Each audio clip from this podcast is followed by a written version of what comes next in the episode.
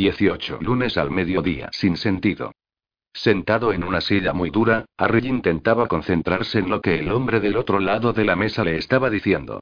Pero entendía tampoco el significado de sus palabras como el canto de los pájaros que entraba por la ventana abierta detrás del hombre de gafas y bata blanca. Sin sentido, como ese cielo azul y que el sol hubiera elegido ese día para brillar con más intensidad de lo que lo había hecho en semanas. Sin sentido, como los pósters de la pared que mostraban a personas con las venas al descubierto de un rojo intenso y órganos de color gris y, al lado, la cruz con un Cristo sangrante. Raquel. Era lo único en su vida que tenía sentido. Ni la ciencia, ni la religión, ni la justicia, ni un mundo mejor, ni el placer, ni la borrachera, ni la ausencia de dolor. Ni siquiera la felicidad. Tan solo esas cinco letras. R-A-K-L. Si no era ella, no sería ninguna, no sería nadie. Y nadie habría sido mejor que esto. Porque a nadie no te la pueden quitar. Así que al final Harry interrumpió el torrente de palabras. ¿Y todo eso qué significa? Significa, dijo el jefe de departamento John D. Stephens, que no sabemos nada con certeza. Sabemos que los riñones no funcionan como deben. Y que puede deberse a una serie de causas, pero, como ya te he dicho, hemos descartado las más evidentes.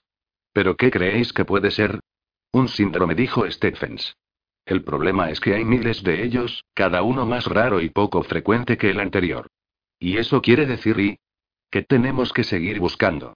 Mientras tanto se encuentra en coma inducido, porque empezaba a tener problemas para respirar. ¿Durante cuánto y? De momento, no solo tenemos que averiguar qué le pasa a tu esposa, también tenemos que saber cómo tratarlo. Solo cuando estemos seguros de que puede respirar por sí misma la despertaremos del coma. Puede y puede que ella y... ¿Sí? ¿Puede morir mientras esté en coma? No lo sabemos. Sí, sí que lo sabéis. Stephens juntó las puntas de los dedos. Esperó, como si quisiera bajar el ritmo de la conversación. Puede morir, dijo finalmente, todos podemos morir. El corazón puede dejar de latir en cualquier momento, pero se trata de un cálculo de probabilidades, claro. Harry sabía que la ira que se iba acumulando en su interior no tenía que ver en realidad con el médico y las banalidades que dejaba escapar. Había hablado con el número suficiente de familiares de víctimas de asesinato como para saber que la frustración siempre busca un objetivo, y el hecho de no encontrarlo solo la incrementa. Respiró hondo. Y, en este caso, ¿de qué probabilidad estamos hablando? Stephens abrió los brazos. Como ya he dicho, no sabemos cuál es la causa del fallo renal. No lo sabéis, por eso se llama probabilidad, dijo Harry. Tragó saliva. Bajó la voz. Así que limítate a decirme cuál consideras que puede ser el desenlace más probable basándote en lo que ya sabes. El fallo renal no es la enfermedad en sí, es un síntoma. Puede ser una enfermedad de la sangre, o incluso una intoxicación. Estamos en plena temporada de envenenamiento por setas, pero tu esposa me dijo que no las había consumido en fecha reciente. Y además soléis comer juntos. ¿Tú te encuentras mal, Ole? Sí. Tú y Vale, entiendo. Lo que nos queda, los síndromes, son en general enfermedades graves. Por encima o por debajo del 50%, Stephens. No puedo y Stephens le interrumpió Harry. Sé que estamos especulando, pero te lo ruego. Por favor. El médico miró largo rato a Harry, evaluándole. Finalmente pareció tomar una decisión. Tal y como están las cosas ahora mismo, basándonos en los indicadores de las pruebas, creo que la probabilidad de que la perdamos es de un poco más del 50%. No mucho más de un 50, pero un poco sí. La razón por la que no me gusta proporcionar a los allegados este tipo de porcentajes es que suelen darles demasiada importancia. Si un paciente muere en una operación en la que hemos calculado un riesgo del 25%, es frecuente que nos acusen de haberles engañado. ¿Un 45%? ¿Un 45% de probabilidades de sobrevivir? Ahora mismo sí. Su estado empeora por momentos, así que se irá reduciendo si no encontramos la causa en las próximas 24 o 48 horas. Gracias. Harry se puso de pie. Se mareó. Y el pensamiento fue automático, la esperanza de que todo se fundiera en negro. Una salida rápida e indolora, estúpida y banal, no por ello más absurda que todo lo demás. Por otra parte, estaría bien saber si se te podrá localizar fácilmente en el caso de que me ocuparé de estar localizable las 24 horas, dijo Harry. Y ahora me vuelvo con ella, salvo que haya algo más que deba saber. Déjame que te acompañe, Ole. Recorrieron el camino de vuelta a la habitación 301. El pasillo se abría y desaparecía en una luz refulgente. Debía de ser por el sol casi oblicuo de otoño que entraba de lleno por una ventana. Se cruzaron con enfermeras vestidas de blanco espectral y pacientes en bata, arrastrando los pies despacio, caminando hacia la luz entre la vida y la muerte.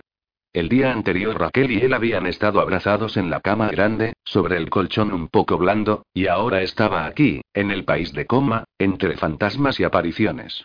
Debía llamar a Olet. Tenía que pensar cómo se lo diría. Necesitaba una copa. Harry no sabía cómo se había presentado esa idea, pero allí estaba, como si alguien lo hubiera gritado en voz alta, se lo hubiera deletreado al oído. Debía ahogar ese pensamiento enseguida. ¿Por qué eras el médico de Penelope Rasch? Dijo en voz alta. Si no estaba ingresada aquí.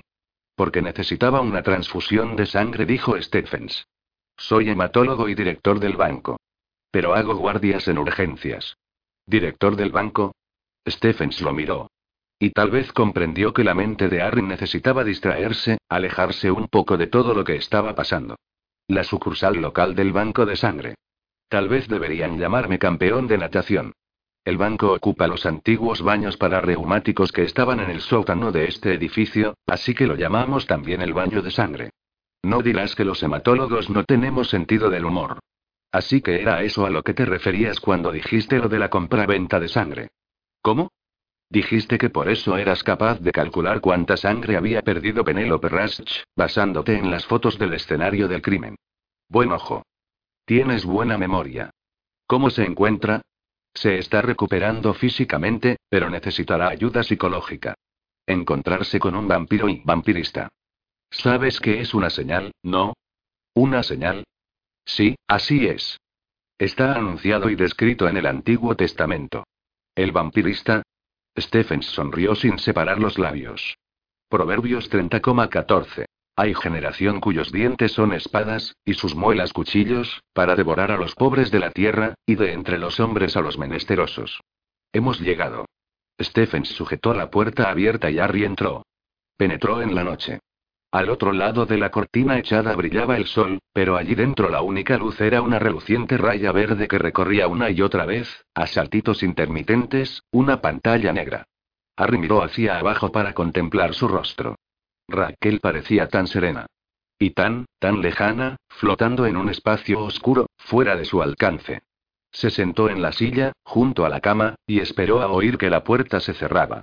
Entonces cogió su mano y hundió la cara en el edredón. No te alejes más, amor susurró. No te alejes más. Truls Bernsen había movido las mamparas del cubículo que compartía con Anders Willer para que el interior no pudiera verse desde el resto de la sala. Por eso le irritaba que el único que podía verle, o sea Willer, fuera tan jodidamente curioso y quisiera enterarse de todo, especialmente con quien hablaba por teléfono. Pero en ese momento el sabueso se encontraba en un garito de tatuajes y piercings. Les había llegado un soplo de que allí importaban artículos de vampiros. Entre otras cosas, unas preciosidades con pinta de dentadura postiza metálica con dientes afilados. Así que Truls estaba decidido a disfrutar de ese descanso a tope. Había descargado el último capítulo de la segunda temporada de Shield y el volumen estaba puesto tan bajo que solo él podía oírlo. Por eso no le hizo ninguna gracia que el móvil acabara de iluminarse y vibrara como un consolador sobre su mesa, mientras sonaban los primeros acordes de Hypnotagiel de Britney Spears, una canción que, por razones que no estaban muy claras, a Truls le gustaba. La siguiente frase de la letra, ni todavía una mujer, daba a entender que estaba por debajo de la edad legal para tener relaciones sexuales consentidas. Truls esperaba no haberla elegido como tono de llamada por eso. ¿O sí? Britney Spears con ese uniforme de colegiala y era de pervertidos haberse hecho pajas con eso. Bueno, vale, en ese caso era un pervertido. Pero a Truls le preocupaba más que el número que aparecía en la pantalla le resultara vagamente familiar. Hacienda. Asuntos internos. Una antigua amistad dudosa a quien le había hecho un trabajito. Alguien a quien le debía dinero o un favor. Estaba seguro de que no era el número de Monaraya. Lo más probable es que fuera una llamada de trabajo para encargarle hacer algo. Llegó a la conclusión de que, en ningún caso, tenía nada que ganar si contestaba. Metió el teléfono en el cajón y se concentró en Big McKay y sus colegas del equipo Strike. Adoraba a Vic, The Shield era la única serie policíaca que había entendido cómo piensan los policías en la vida real. Entonces, de repente, recordó por qué el número le había resultado familiar. Abrió el cajón de un tirón y agarró el teléfono. Agente Bernsen. Pasaron dos segundos sin que dijeran nada, y pensó que ella habría colgado. Entonces oyó su voz, muy cerca, suave y acariciadora. Hola, Truls, soy Ulla. Ulla y. Ulla Bateman. Ah, hola, Ulla, eres tú. Truls tuvo la esperanza de que sonara convincente. ¿En qué te puedo ayudar? Ella rió por lo bajo. Ayudar, ayudar y el otro día te vi en el atrio de la comisaría y me di cuenta de que hace mucho que tú y yo no hablamos. Ya sabes, de verdad, como antes. Nunca hemos hablado de verdad, pensó Truls. ¿Quieres que nos veamos un día de estos? Sí, claro, dijo Truls intentando contener una risa nerviosa. Bien. ¿Qué te parece el martes? Ese día los niños están con mi madre. ¿Tomar una copa o comer algo? Truls casi no podía creer lo que estaba oyendo. Ulla quería verle. ¿Para sonsacarle cosas de Mikael otra vez? No, ella sabía que últimamente no se veían mucho. Y además, ¿una copa o comer algo? Estaría muy bien. ¿Habías pensado en algo en particular? Solo que estaría bien que nos viéramos. Hace mucho que no quedamos para hablar y todo eso. Me encantaría. ¿Dónde? Ulla se rió. Hace años que no salgo. Y tampoco sé qué sitios siguen abiertos en Manglerud. Porque continúas viviendo allí, ¿verdad? Sí. Y el Olsen, bajando hacia Brin, sigue abierto. ¿De verdad? Sí, claro. Pues quedamos allí. Sobre las ocho. Truls asintió con un movimiento de cabeza, hasta que reaccionó y dijo sí. ¿Y Truls? ¿Sí? No le comentes nada a Mikael, por favor. Truls tosió un poco. No. No. Nos vemos el martes a las 8. Ella colgó y él se quedó con la mirada clavada en el teléfono. ¿Había ocurrido de verdad o era solo el eco de las fantasías que se permitía tener a los 16 o 17 años? Truls sentía una alegría tan intensa que parecía que le iba a estallar el pecho. Y luego tuvo pánico. La cosa se iría a la mierda. Sí, por supuesto que saldría de culo. Todo se había ido a la mierda. Estaba claro que no podía durar, solo era cuestión de tiempo que le expulsaran del paraíso. Una cerveza dijo mirando a la joven pecosa que se había detenido junto a su mesa.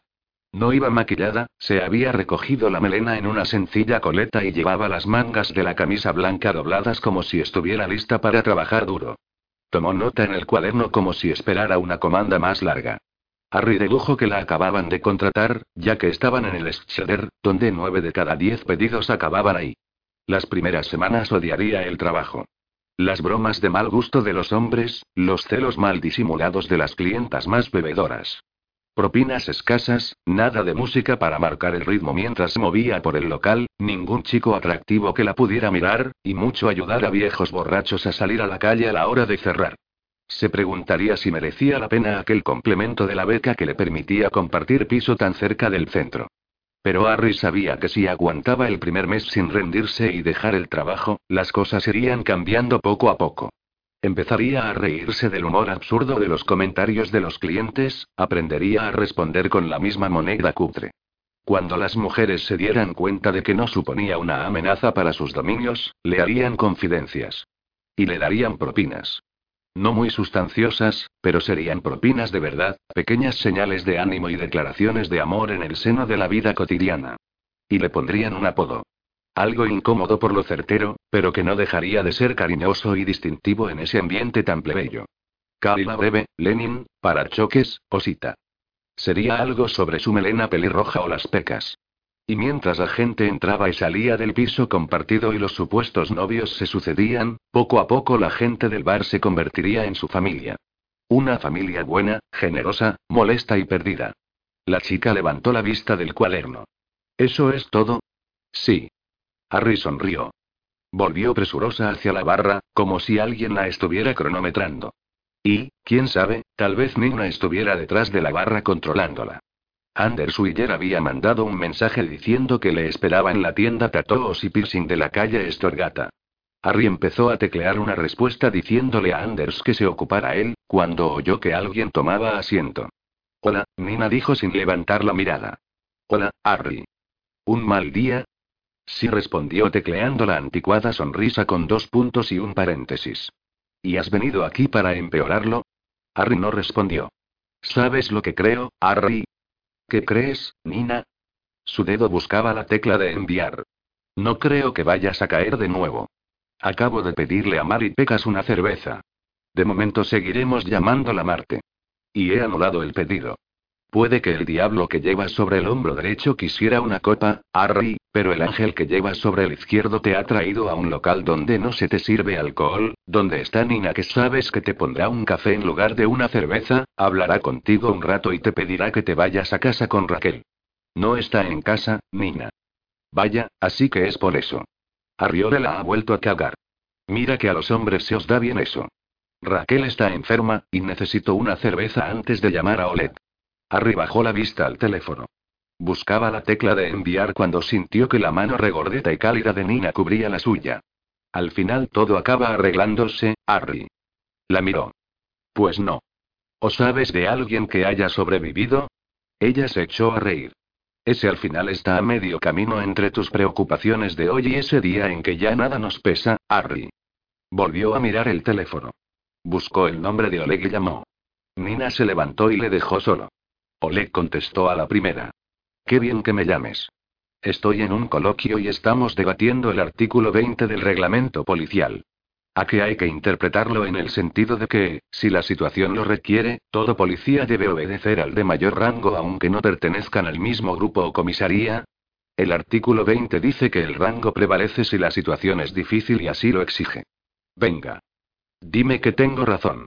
Me he apostado una pinta de cerveza con estos dos idiotas a que Harry oyó de fondo las risas alegres de sus compañeros. Cerró los ojos. Claro que había que tener esperanza, algo que anhelar. El tiempo que llegará después de lo que te pesa hoy. El día en que ya nada te pese. Malas noticias, Olet. Tu madre está ingresada en Ulleru. Tomaré el pescado, le dijo Mona al camarero. Sin patatas, ni salsa ni verduras. Entonces solo queda el pescado, dijo el camarero. Exacto, dijo Mona, y le devolvió la carta. Paseó la mirada entre los clientes que almorzaban en el restaurante recién abierto, pero ya de moda, en el que les habían dado la última mesa para dos que quedaba libre. ¿Pescado nada más? preguntó Nora, que solo había pedido la ensalada César sin alinear, aunque Mona sabía que al final cedería y pediría postre además de café. Definición dijo Mona. Definición.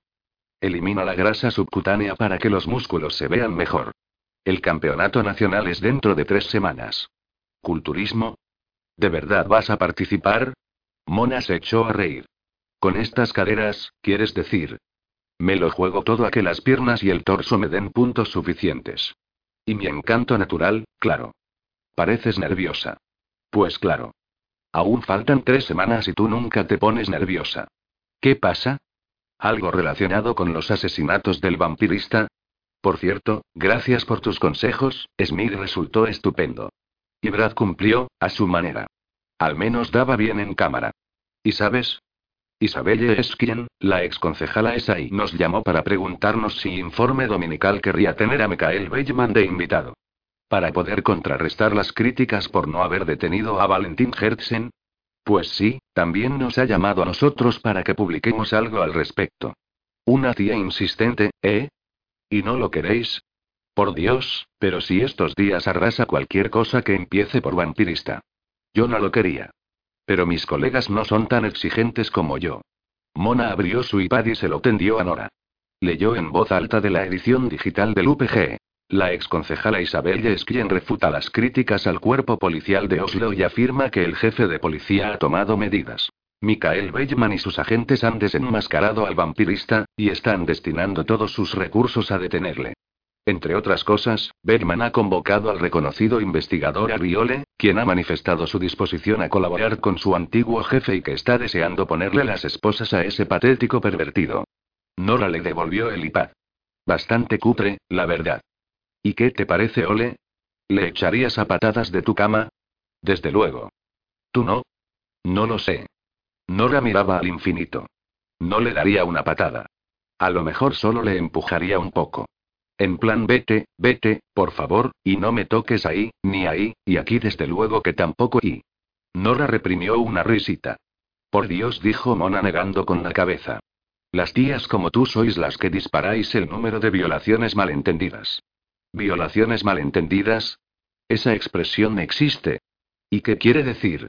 Pues tú me dirás. A mí no me ha malentendido nadie nunca. Y eso me recuerda que por fin he descubierto por qué usa sol despice. No, no lo creo, dijo Mona bastante harta. Que sí. ¿Te protege de los violadores, a que sí? Una loción para después del afeitado que huele a testosterona. Les ahuyenta con tanta eficacia como un spray. Pero te has planteado que también espantas a todos los demás hombres, Mona. Ah, me rindo, gimió Mona. Sí. Ríndete. Venga, cuenta. Es por mi padre. ¿Qué? Usaba Old Despice. Claro. Estabais tan unidos y le echas de menos, pobre, y la utilizo para acordarme siempre de lo que me enseñó. Nora pestañeó. ¿A afeitarte? Mona rió un instante y cogió su vaso. A no rendirme nunca. Nunca. Nora ladeó la cabeza y miró muy seria a su amiga. ¿Estás nerviosa, Mona? ¿Qué pasa? ¿Y por qué no querías publicar eso de la esquien? Si eres la reina de los crímenes del vampirista. ¿Por qué tengo cosas más importantes de las que ocuparme? Mona retiró las manos de la mesa cuando el camarero volvió a aparecer. Eso espero, por tu bien, dijo Nora mirando el raquítico filete de pescado que el camarero sirvió a su amiga. Mona acercó el tenedor. Y además estoy nerviosa porque probablemente me estén siguiendo. ¿Qué me dices? ¿Qué qué te digo? Pues eso es lo que no te puedo contar, Nora. Ni a ti ni a nadie. Porque ese es el trato, y porque, por lo que yo sé, puede que ahora mismo nos estén escuchando. ¿Escuchas? Estás de broma. Y yo que he dicho que dejaría que Ole y Nora se tapó la boca con la mano. Mona sonrió. No creo que vayan a utilizarlo en tu contra. El caso es que me enfrento a lo que podría ser la mayor exclusiva de todos los tiempos en el periodismo de sucesos. Y me refiero a algo que no ha ocurrido nunca, jamás antes en la historia. Me lo tienes que contar. Mona movió la cabeza con decisión. Lo que sí puedo decirte es que tengo una pistola. Le dio unas palmaditas al bolso. Me estás asustando, Mona. ¿Y si oyen que tienes una pistola? Quiero que lo oigan. Así entenderán que no pueden jugar conmigo. Nora suspiró desesperada. ¿Pero por qué tienes que hacerlo sola si es tan peligroso? Porque esa es la manera de pasar a la historia del periodismo, querida Nora. Mona sonrió con ganas y levantó el vaso de agua. Si esto sale bien, la próxima vez te invito a comer. Y con campeonato nacional o sin él, tomaremos champán. Sí. Siento el retraso, dijo Harry mientras cerraba la puerta de tatuos y piercing a su espalda. Estamos revisando su selección de artículos. Anders Willer sonrió. Estaba de pie tras una mesa pasando las páginas de un catálogo junto a un hombre de piernas arqueadas, gorra del equipo de fútbol BIF y camiseta negra del grupo de rock. Harry estaba convencido de que debía de tener ya la barba poblada cuando los hipster empezaron a dejar de afeitarse en perfecta sincronía. No quiero interrumpiros, dijo Harry sin moverse de la puerta. Como ya he dicho, dijo el de la barba señalando el catálogo, esa de ahí es solo de adorno, no puede meterse en la boca. Y los dientes no están afilados, salvo los colmillos. ¿Y qué hay de todo eso de ahí? Harry miró a su alrededor. No había nadie más en la tienda, y tampoco cabría. Cada metro cuadrado, por no decir cada metro cúbico, estaba totalmente aprovechado. Una camilla para tatuar en medio de la habitación, camisetas colgando del techo, expositores con piercings y vitrinas con objetos decorativos más grandes, calaveras y personajes de cómic en metal cromado. Todo el espacio disponible en las paredes estaba empapelado con dibujos y fotos de tatuajes. En una de ellas reconoció un tatuaje de las cárceles rusas, una pistola Makarov que los iniciados sabían que simbolizaba que quien lo llevaba había matado a un policía. Y los trazos poco definidos podían indicar que se había hecho a la antigua usanza, con una cuerda de guitarra enganchada en una maquinilla de afeitar, suela de zapato derretida y orina. ¿Has hecho todos esos tatuajes? preguntó Harry. Ninguno respondió el hombre. Los he ido recogiendo por ahí. Son chulos, ¿verdad? Acabamos enseguida, dijo Anders. Tomaos el tiempo que Harry cerró la boca. Siento no haber podido ayudaros, le dijo el de la barba a Willer. Lo que describes parece algo más propio de una tienda de fetiches sexuales y cosas de esas. Gracias, pero ya lo hemos comprobado. Vale. Pero si hay algo más que lo hay.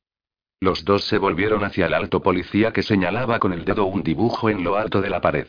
¿De dónde has sacado ese de ahí? Los otros dos se acercaron. De la cárcel de Hila dijo el barbudo. Es uno de los dibujos que dejó Rico Erem, preso y tatuador. Murió en Pattaya, en Tailandia, nada más salir hace dos o tres años. Antrax. ¿Le has tatuado a alguien ese dibujo? Preguntó Harry notando cómo atraía su mirada aquella boca gritando desde la cara de un demonio. Nunca. Tampoco me lo ha pedido nadie, no es exactamente algo que uno quiera enseñar por ahí. ¿Nadie? No, que yo sepa. Pero ahora que lo dices, un tipo que trabajó aquí una temporada me comentó que había visto antes ese tatuaje. Zin, lo llamó. Lo sé porque esa y Seitan son las dos únicas palabras turcas que todavía recuerdo. Zin quiere decir demonio. ¿Te dijo dónde lo vio? No, y se ha vuelto a Turquía. Pero, si es importante, creo que tengo su número de teléfono. Harry y Willer esperaron mientras el hombre iba a la trastienda y volvía con un papelito escrito a mano. Pero os advierto de que casi no habla inglés. ¿Y cómo y? Por señas, mi turco de andar por casa y su noruego raquítico. Que seguramente habrá olvidado igual que yo el turco. Te aconsejaría que uses un traductor. Gracias otra vez, dijo Harry. Y me temo que tendremos que llevarnos ese dibujo. Se dio la vuelta para buscar una silla a la que subirse y vio que Willer ya se la había acercado. Harry observó un instante a su sonriente y joven colega, y luego se subió a la silla. ¿Qué hacemos ahora? Preguntó Willer cuando salieron a la calle Estorgata y un tranvía pasó traqueteante como una maraca. Harry se metió el dibujo en el bolsillo interior de la chaqueta y miró hacia la cruz azul, símbolo de la ayuda a los alcohólicos, de la fachada de enfrente. Nos vamos a un bar. Avanzaba por el pasillo del hospital. El ramo de flores levantado para que le tapara en parte la cara. Ninguno de los que se cruzaban con él, ni las visitas ni los de blanco, se percataban de su presencia. El pulso normal. Tenía el pulso normal. A los 13 años se había caído de una escalera cuando iba a mirar por encima de la valla a la vecina. Se había golpeado en la cabeza contra el suelo de cemento y había quedado inconsciente. Cuando despertó, su madre tenía la oreja pegada a su pecho y él había percibido su olor, el olor de su perfume de lavanda. Le dijo que creyó que estaba muerto, porque no podía oírle el corazón ni encontrarle el pulso. Resultaba difícil decidir si lo que había en su voz era alivio o decepción. Al menos le había llevado a un médico joven que, después de muchos intentos, había dado con su pulso y les dijo que era excepcionalmente bajo. Que las conmociones cerebrales solían ir acompañadas de subidas de tensión. Por si acaso, le habían ingresado y pasó una semana en una cama blanca, soñando en un blanco deslumbrante, como de fotos veladas, casi como describen la vida después de la muerte en las películas. Blanco angelical. En un hospital nada te prepara para toda la negrura que te espera. La oscuridad que ahora esperaba a quien ocupaba la habitación de cuyo número acababan de informarle. La oscuridad que le esperaba al policía de mirada acerada cuando supiera lo que había ocurrido. La oscuridad que nos espera a todos. Harry miraba las botellas de la estantería de espejo. Cómo su contenido dorado brillaba cálidamente en el reflejo de la luz. Raquel dormía. Estaba durmiendo. Un 45%. La probabilidad de sobrevivir y la graduación del alcohol eran más o menos la misma. Dormir. Podría estar allí con ella. Apartó la mirada. La boca de Mehmet, sus labios que formaban palabras incomprensibles. Harry había leído en alguna parte que la gramática turca es considerada la tercera más difícil del mundo. El teléfono que sostenía era el de Harry. Saolun dijo Mehmet, y le devolvió el móvil a Harry. Dice que vio el rostro cin en el pecho de un hombre en un baño turco de Sajene llamado Kagaloglu Amam. Dice que le vio allí unas cuantas veces, la última hará menos de un año, justo antes de volverse a Turquía. El hombre solía llevar el albornoz puesto, incluso dentro de la sauna. La única vez que debió sin él fue en el interior del Araret. ¿Hará que?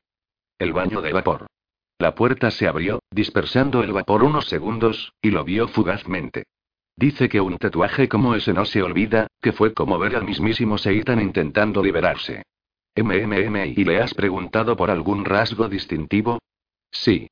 No vio las cicatrices bajo la barbilla que mencionaste ni ninguna otra. Harry sintió pensativo mientras Mehmet fue a servirles más café. ¿Vigilar los baños? Preguntó Willer sentado en un taburete junto a Harry. Harry negó con la cabeza. No sabemos cuándo aparecerá, si es que aparece. Y si lo hiciera, ni siquiera sabemos qué aspecto tiene Valentina ahora. Y es demasiado listo como para no llevar el tatuaje tapado. Mehmet regresó con las tazas de café y las dejó sobre la barra. Gracias por tu ayuda, Mehmet dijo Harry. Seguro que nos habría llevado un día entero dar con un traductor autorizado del turco. Mehmet se encogió de hombros. Siento que es mi obligación ayudar. Al fin y al cabo, este es el último lugar en el que estuvo Elise antes de que la mataran. MMM, dijo Harry observando el fondo de su taza de café. Anders. ¿Sí? Anders Willer pareció contento. Tal vez porque era la primera vez que Harry le llamaba por su nombre de pila. ¿Y si vas a por el coche y lo traes hasta la puerta? Sí, pero está solo y pues allí nos vemos. Cuando Willer salió por la puerta, Harry tomó un sorbo de café. No es asunto mío, pero estás metido en líos, Mehmet. ¿Líos? No tienes antecedentes, lo comprobé. Pero el tipo que estaba aquí y que se marchó en cuanto nos vio llegar sí los tiene. Y aunque no me saludó, Daniel Benz y yo somos viejos conocidos. ¿Te tiene pillado? ¿Qué quieres decir? Quiero decir que acabas de abrir un bar y según tu declaración de la renta no dispones de capital. Banks está especializado en prestar dinero a la gente como tú. Gente como yo. Gente a la que el banco no quiere ni ver. Lo que hace es ilegal, ¿lo sabes? Usura. Artículo 295 del Código Penal. Puedes denunciarle y saldrás de esta. Deja que te ayude. Mehmet miró al policía de ojos azules. Luego asintió con la cabeza. Tienes razón, Harry, bien. Y no es asunto tuyo. Creo que tu colega te está esperando. Cerró la puerta de la habitación. Las persianas estaban bajadas y solo se filtraba un poco de luz. Dejó el ramo de flores sobre la mesilla, junto al cabecero de la cama. Observó a la mujer dormida. Parecía estar muy sola allí tumbada. Corrió las cortinas. Se sentó en una silla junto a la cama, sacó una jeringuilla del bolsillo y le quitó la caperuza a la aguja. Le cogió el brazo. Le miró la piel. Piel auténtica. Amaba la piel auténtica. Le entraron ganas de besarla, pero sabía que debía contenerse. El plan, ceñirse al plan. Introdujo la punta de la aguja en el brazo de la mujer. Sintió cómo atravesaba la piel sin encontrar resistencia. Así. Ahora ya no te tendrá.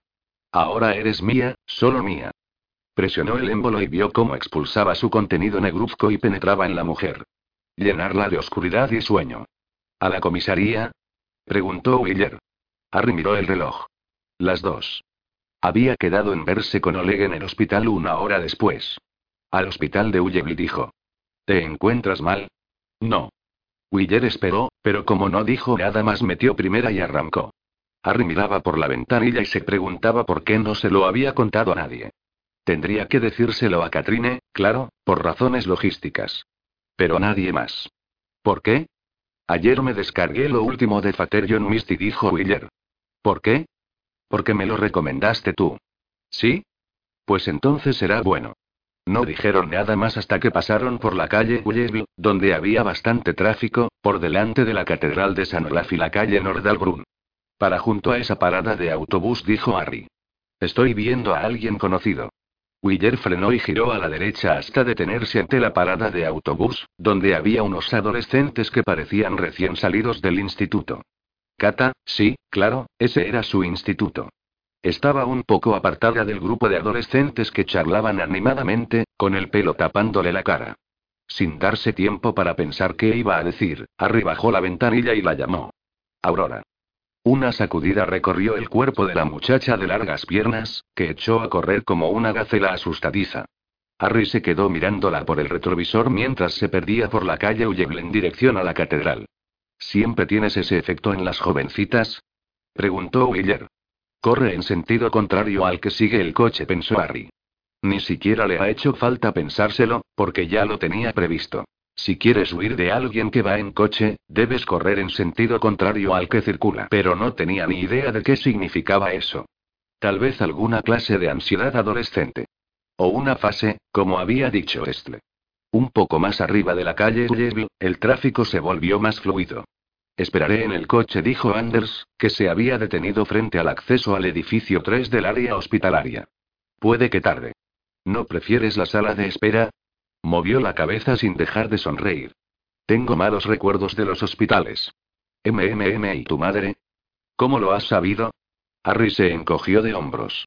Tenía que tratarse de alguien muy cercano. Yo también perdí a mi madre en un hospital cuando era niño. ¿En tu caso también fue culpa de los médicos? Harry negó con la cabeza. Era incurable, así que asumí la culpa yo mismo. Willer esbozó una sonrisa. En el caso de mi madre fue un tipo endiosado en bata blanca. Por eso nunca me acerco a los hospitales.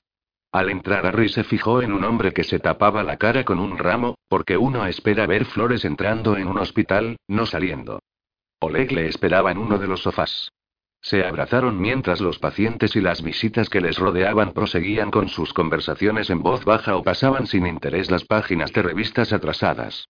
Oleg era solo un par de centímetros más bajo que Harry. A veces Harry olvidaba que el chico ya era un adulto y que podría cobrarle la deuda de su apuesta.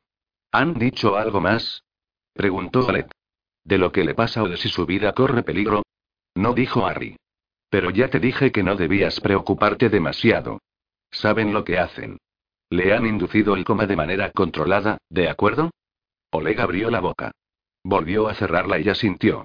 Harry intuyó que comprendía que le estaba protegiendo de la verdad. Y que le dejaba hacerlo. Una enfermera les dijo que podían pasar a verla. Harry entró el primero. Las persianas estaban bajadas. Se acercó a la cama y observó su rostro pálido. Parecía estar muy lejos. Demasiado lejos. Re-respira, era Olet. Se había colocado detrás de Harry, como solía hacer cuando era pequeño y se cruzaban con uno de aquellos perros grandes que abundaban en la colina de Olmenkollen. Sí dijo Harry señalando los destellos de las máquinas. Cada uno se sentó a un lado de la cama. Y, cuando creían que el otro no le veía, miraban de reojo la línea verde que oscilaba arriba y abajo en la pantalla. Katrine contemplaba el mar de manos levantadas. No llevaban ni un cuarto de hora de rueda de prensa y la impaciencia entre los presentes ya era considerable. Se preguntaba qué era lo que les alteraba más. Que no hubiera novedades sobre la búsqueda de Valentín Hertzen por parte de la policía, o que no hubiera novedades sobre la búsqueda de nuevas víctimas por parte de Valentín Hertzen. Habían pasado 46 horas desde la última. Me temo que vamos a repetir las respuestas a las mismas preguntas, dijo, así que si no hay ninguna novedad y cuál es tu reacción a que ahora ya no se trate de dos asesinatos, sino de tres. La pregunta la había gritado un periodista desde el fondo de la sala. Katrine vio que la intranquilidad se expandía por la sala como círculos en el agua. Miró a Björnholm, que estaba en la primera fila y quien por toda respuesta se encogió de hombros. Se inclinó hacia los micrófonos. Puede que alguno de los presentes disponga de información que no me ha llegado aún, así que tendré que responder más adelante a esa pregunta. Otra voz. Ha llegado información del hospital de que Penélope Rasch ha muerto. Katrine tuvo la esperanza de que su rostro no dejara traslucir lo desconcertada que estaba. Pero si Penélope Rasch estaba fuera de peligro y lo dejamos aquí y volveremos a comparecer cuando sepamos algo más. Katrine recogió sus papeles, bajó apresuradamente de la tarima y salió de la sala. Cuando sepamos más que vosotros, murmuró maldiciendo por lo bajo. Avanzó a zancadas por el pasillo. ¿Qué coño había pasado? ¿Algo había ido mal con el tratamiento? Esperaba que fuera eso. Esperaba una explicación médica, complicaciones imprevistas, un empeoramiento repentino, incluso una negligencia. Todo menos la otra alternativa. Que Valentín hubiera cumplido su promesa y hubiera regresado. No, no era posible. Nadie sabía en qué habitación estaba ingresada Penélope y solo sus más allegados habían sido informados al respecto. Bjorn se acercó corriendo hasta ponerse a su altura. Acabo de hablar con Uller. Dicen que ha sido una infección que no habían descubierto, pero que en ningún caso hubieran podido tratar. ¿Una infección? ¿Por culpa de la mordedura, o ha sido en el hospital? No está claro. Dicen que mañana sabrán más. Mierda de caos. Katrine odiaba el caos. ¿Y dónde estaba Harry? Joder, joder. Cuidado, que vas a atravesar el suelo con los tacones, dijo Bjorn en voz baja. Harry le había contado a Oleg que los médicos no sabían nada con certeza, que no estaban seguros de qué podría pasar. Le había hablado de cuestiones prácticas, aunque no fueran muchas. El resto del tiempo reinó entre ellos un silencio plomizo. Harry miró la hora. Las siete. Deberías irte a casa, dijo. Comer algo y dormir. Mañana tienes clase. Solo si me aseguras que te quedarás aquí, dijo Olet. No podemos dejarla sola. Me quedaré hasta que me echen, y eso será dentro de poco. ¿Pero estarás aquí hasta entonces? ¿No te irás a trabajar? ¿Trabajar? Sí. A partir de ahora, te quedarás aquí. No te irás a trabajar en ese caso. Por supuesto que no. Sé cómo te pones cuando trabajas en un caso de asesinato. ¿Lo sabes? Me acuerdo de algunas cosas, y mamá me ha contado más. Harry suspiró. Me quedaré aquí. Te lo prometo, te doy mi palabra. El mundo seguirá girando sin mí, pero y se interrumpió. La continuación quedó suspendida en el aire. Y no sin ella. Harry respiró hondo. ¿Cómo te sientes? Oleg se encogió de hombros. Tengo miedo. Y me duele. Lo sé. Vete, vuelve mañana después de clase. Yo vendré a primera hora. Harry. ¿Sí? ¿Estará mejor mañana? Harry le miró. El chico de ojos castaños y flequillo negro no tenía ni una gota de su sangre en las venas, pero aún así era como mirarse en un espejo. ¿Tú qué crees? Oleg sacudió la cabeza y Harry vio que tenía que esforzarse para no llorar. Bueno, dijo Harry. Yo acompañé a mi madre cuando estuvo enferma. Hora tras hora, un día tras otro. Solo era un niño, y aquello me consumió. Oleg se secó los ojos con el dorso de la mano y sorbió. ¿Preferirías no haberlo hecho? Harry negó con la cabeza. Eso es lo que me extraña. No pudimos hablar mucho, estaba demasiado débil. Estaba allí tumbada, con una pálida sonrisa en la cara, y se iba desvaneciendo poco a poco, como los colores de una foto olvidada al sol. Es el peor, pero también el mejor recuerdo de mi infancia. ¿Lo puedes entender? Olega sintió despacio. Creo que sí. Se despidieron con un abrazo. Papá susurró Oleg, y Harry sintió una lágrima cálida en el cuello. Él no podía llorar. No quería. Un 45%, un 45% de probabilidades favorables. Estoy aquí, hijo, dijo Harry. Con la voz firme, el corazón convulso. Se sentía fuerte. Podría con esto. 19. Lunes por la noche. Monada llevaba zapatillas de deporte, pero aún así sus pisadas reverberaban entre los contenedores.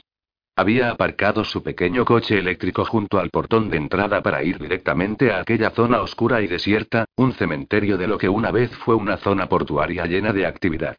Las filas de contenedores eran las tumbas de envíos muertos y olvidados para destinatarios en quiebra o que no querían hacerse cargo de sus pedidos, enviados por remitentes que ya no existían y no podían aceptar devoluciones. Mercancías que descansaban junto a Hormia en un tránsito eterno, en estridente contraste con la renovación y el embellecimiento del área de Gjirvika un poco más allá. Allí habían levantado sofisticadas edificaciones una tras otra, con el iceberg de la ópera como joya de la corona, y Mona estaba convencida de que quedaría como un monumento a la era del petróleo, el Taj Mahal de la socialdemocracia. Llevaba una linterna para orientarse. Números y letras pintados sobre el asfalto le indicaban el camino a seguir. Vestía mallas y chaqueta de chándal negras. En un bolsillo llevaba un spray de defensa y un candado, y en el otro la pistola. Una Walter de 9 milímetros que le había cogido prestada a su padre. Después de licenciarse en medicina había hecho el servicio militar como teniente en la división sanitaria, y nunca devolvió la pistola. Por dentro de la fina camiseta de lana, debajo del pulsómetro, su corazón latía cada vez más deprisa. El H-23 estaba entre dos filas de contenedores apilados en tres alturas. Y era cierto que se trataba de una jaula. Por el tamaño debían de haberla utilizado para transportar algo grande. Puede que un elefante, una jirafa o un hipopótamo. Uno de los fondos se podía abrir, pero estaba cerrado con un enorme candado tan oxidado que se veía de color marrón. En el centro de uno de los lados había una puerta más pequeña, sin cerrar. Mona supuso que la usaban los que daban de comer al animal o limpiaban la jaula. Abrió la puerta agarrando uno de los barrotes y las bisagras chirriaron. Miró a su alrededor una última vez. Lo más probable era que ya estuviera allí, escondido en las sombras o detrás de uno de los contenedores, comprobando que fuera sola como habían acordado. Ya no podía desconfiar ni vacilar. Hizo lo mismo que cuando tenía que levantar mucho peso en una competición. Se dijo que la decisión estaba tomada, que era fácil, que el momento de pensárselo había pasado, solo quedaba tiempo para actuar. Entró, sacó el candado del bolsillo y lo enganchó entre la puerta y uno de los barrotes. Cerró y se guardó la llave. El interior olía a orines, no sabría decir si de animal o humanos. Se situó en el centro de la jaula. Podía aparecer por la derecha o por la izquierda, o por uno de los extremos. Levantó la mirada. O se podía subir a los contenedores apilados y acercarse a ella desde arriba. Puso en marcha la grabadora del móvil y lo dejó sobre el apestoso suelo metálico. Se subió la manga izquierda y consultó el reloj. Las 19.59. Se arremangó el brazo derecho. El pulsómetro marcaba 128. Hola, Katrine. Soy yo. Menos mal que llamas, Harry, he estado intentando dar contigo. ¿No has recibido mis mensajes? ¿Dónde estás? En casa. Penélope Rasch ha muerto. Complicaciones. Lo he visto en la edición digital del UPG. ¿Y? Tenía otras cosas en las que pensar. Vale. Por ejemplo, Raquel está ingresada en Ulleru. Vaya. No será nada grave, ¿no? Sí. Por Dios, Harry. Pero tan grave que... No lo sabemos. Pero no puedo seguir con la investigación. Por el momento voy a quedarme en el hospital. Silencio. ¿Katrine? ¿Sí? Sí, claro. Lo siento, es que han sido muchas cosas de golpe. Por supuesto que cuentas con toda mi comprensión y solidaridad. Por Dios, Harry. ¿Tienes a alguien ahí con quien puedas hablar? ¿Quieres que vaya ahí? Gracias, Katrine. Pero tienes que atrapar a ese hombre. Voy a disolver el equipo de investigación, deberás contar con lo que ya tienes. Recurre a Smith. Es cierto que sus habilidades sociales son aún peores que las mías, pero no tiene miedo y se atreve a pensar de manera poco convencional. Y Anders Willer promete. Dale un poco más de responsabilidad y mira a ver cómo resulta. Ya se me había ocurrido. Llámame para lo que quieras, cuando quieras. Sí, claro. Colgaron y Harry se levantó. Al ir a por la cafetera, oyó cómo arrastraba los pies por el suelo. Nunca antes había caminado arrastrando los pies, jamás. Miró a su alrededor en la cocina vacía con la jarra del café en la mano. No recordaba dónde había dejado la taza. Devolvió la jarra a su sitio, se sentó a la mesa de la cocina y marcó el número de Michael Beyman. Saltó el contestador. Casi mejor así, no tenía mucho que decirle. Soy Ole. Mi mujer está enferma y lo dejo. Es definitivo. Se quedó sentado mirando por la ventana hacia las luces de la ciudad. Pensó en el búfalo de agua de una tonelada de peso, de cuyo cuello colgaba un león hambriento y solitario. El búfalo sangraba por las heridas, pero aún tenía sangre suficiente. Si consiguiera hacer caer al león, le resultaría fácil pisotearlo bajo sus pezuñas y ensartarlo con los cuernos. Pero el tiempo se acababa, tenía la tráquea aplastada y necesitaba aire. Y se acercaban más leones, la manada había husmeado la sangre. Harry contemplaba las luces pensando que nunca le habían parecido tan lejanas como ahora. El anillo de compromiso. Valentín le había dado un anillo y había regresado. Exactamente igual que el prometido. Joder. Lo apartó de su mente. Era hora de desconectar. Apagar, cerrar, irse a casa. Así, sin más. A las 20, 14, Mona oyó un ruido. Provenía de la oscuridad que se había ido haciendo cada vez más densa mientras esperaba en el interior de la jaula. Distinguió un movimiento. Algo se acercaba. Había repasado las pocas preguntas que había preparado y dudaba sobre qué le daba más miedo. Que viniera o que no hiciera acto de presencia. Ahora lo tenía claro. Sintió el pulso en la garganta y sujetó con fuerza la pistola dentro del bolsillo. Había hecho prácticas en el sótano de la casa de sus padres, donde había acertado a impactar a seis metros de distancia sobre un maltrecho impermeable colgado de un gancho del muro. La figura salió de la oscuridad a la intensa luz de un carguero amarrado a unos cientos de metros junto a los silos de hormigón. Era un perro. Se acercó a la jaula y la miró. No parecía que tuviera dueño, al menos no llevaba collar, y estaba tan flaco y sanoso que era difícil imaginar que viviera en otro lugar que no fuera aquel muelle. Era un perro como el que la pequeña niña Mona, alérgica a los gatos, había deseado que la siguiera a casa un día para no dejarla sola nunca más. Mona sostuvo la mirada miope del perro y creyó ver lo que pensaba. Un ser humano enjaulado. Y sintió cómo el animal reía por dentro. Después de contemplarla un rato, el perro se colocó de costado a la jaula, levantó la pata trasera y un chorro se estrelló contra los barrotes y sobre el suelo. Siguió su camino y se perdió en la oscuridad sin haber levantado las orejas ni risqueado el aire. Y Mona lo entendió. No iba a venir. Miró el pulsómetro. 119 y bajando. No estaba allí, así que ¿dónde estaría? Arribió algo en la oscuridad. En medio de la entrada, fuera de los círculos de luz de las ventanas y los faroles de la escalera, distinguía la silueta de una persona con los brazos colgando, inmóvil, observando la ventana de la cocina y a Harry. Harry bajó la cabeza y miró el fondo de su taza como si no hubiera visto a la persona que estaba allí fuera. Había dejado la pistola en el piso de arriba. ¿Debería ir a buscarla? Aunque, si de verdad se trataba de la presa que se acercaba al cazador, no quería ahuyentarla. Harry se puso de pie y se desperezó, sabía que era fácil verle en la cocina bien iluminada. Fue hacia el salón, que también tenía ventanas que daban a la entrada, cogió un libro y luego, en dos zancadas, se acercó a la puerta de la calle, agarró las tijeras de podar que Raquel había dejado junto a sus botas, abrió de un tirón y bajó corriendo la escalera. La figura seguía sin moverse. Harry entornó los ojos. ¿Aurora?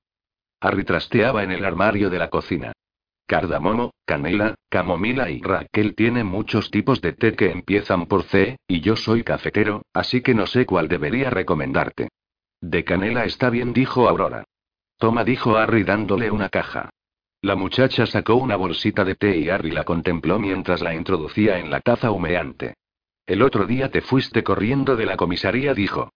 Sí se limitó a contestar ella, enredando la bolsita de té en una cucharilla. Y esta mañana de la parada del autobús. Ella no contestó. El pelo le tapaba la cara. Él se sentó y bebió un trago de café. Le dio el tiempo que necesitaba, evitando llenar el silencio con palabras que exigieran una respuesta. No me di cuenta de que eras tú, dijo Aurora por fin.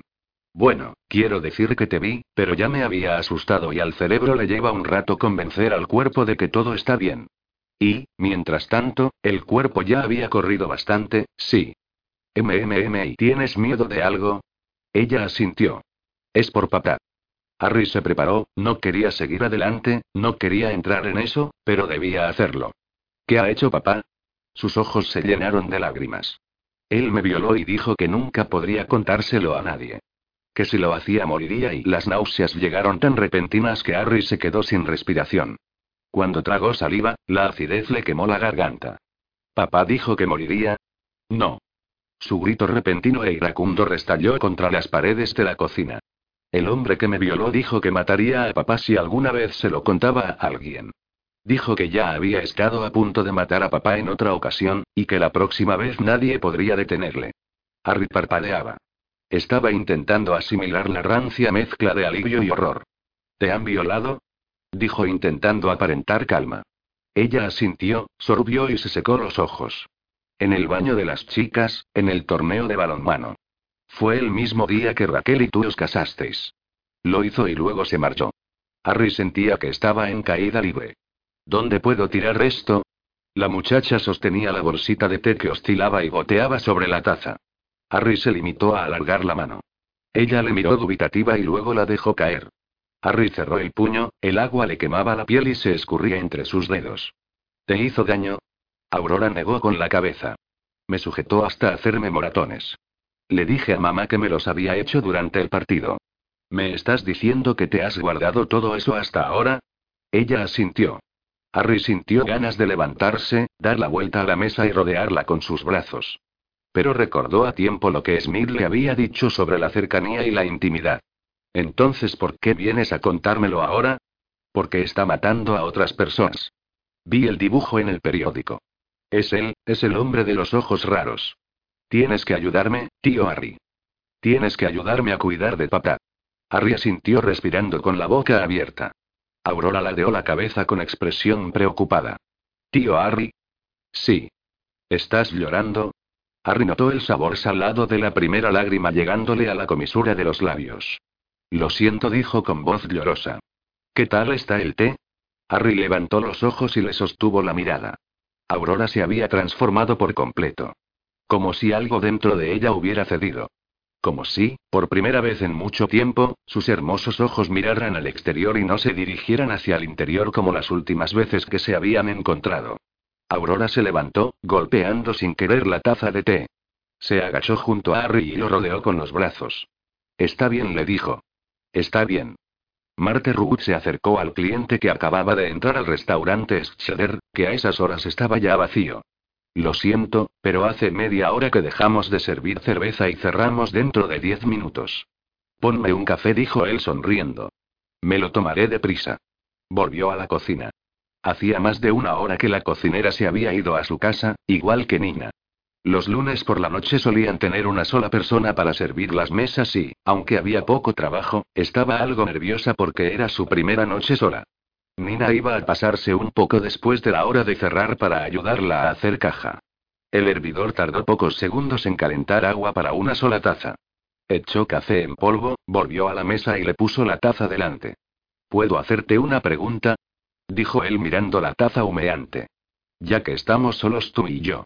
Sí, dijo Marte, aunque quería decir no. Solo quería que se bebiera su café, que se marchara y la dejara cerrar la puerta. Esperar a que llegara Nina para poder irse a casa. A la mañana siguiente tenía clase a las ocho y cuarto. ¿No es este el sitio al que suele venir ese detective tan famoso? ¿Arriole? Marte asintió. La verdad era que no había oído hablar de él hasta que fue por allí, un hombre alto con unas cicatrices muy feas en la cara, y Nina le había hablado de él con detalle. ¿Dónde suele sentarse? Dicen que ahí dijo Marte señalando la mesa de la esquina, junto a la ventana. Pero creo que ya no viene tanto como antes. No, claro. Si tiene que ponerle las esposas a ese patético pervertido, como lo llama, no tendrá tiempo que perder aquí. Pero sigue siendo su sitio, no sé si me explico. Marte asintió sonriendo, aunque no estaba para nada segura de haberlo entendido. ¿Cómo te llamas? Marte dudó, no le hacía ninguna gracia el rumbo que estaba tomando aquella conversación. Cerramos dentro de seis minutos, así que si quieres que te dé tiempo a terminarte el café y sabes por qué te salieron las pecas, Marte. Se quedó helada. ¿Cómo sabías su nombre? Sí, verás. Cuando eras pequeña y no tenías pecas, una noche te despertaste y habías tenido cabuslar, pesadillas.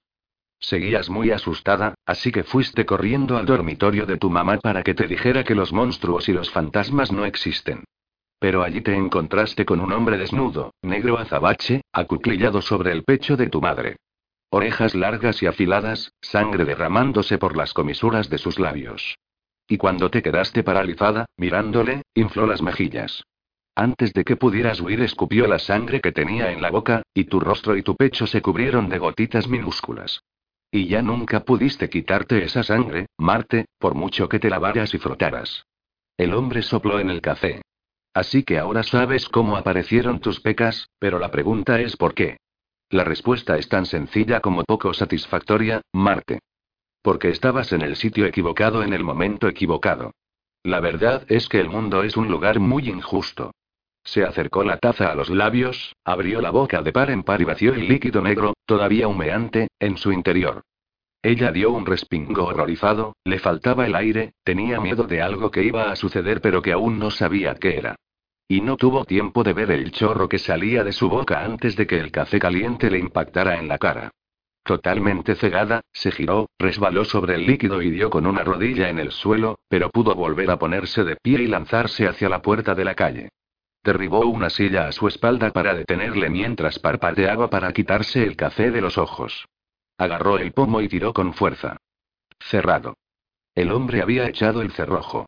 Oyó pasos que chirriaban a su espalda mientras ponía el pulgar y el índice sobre el pestillo, pero no pudo hacer nada más antes de sentir que él la agarraba por el cinturón y tiraba de ella hacia atrás. Marte cayó al suelo a cuatro patas.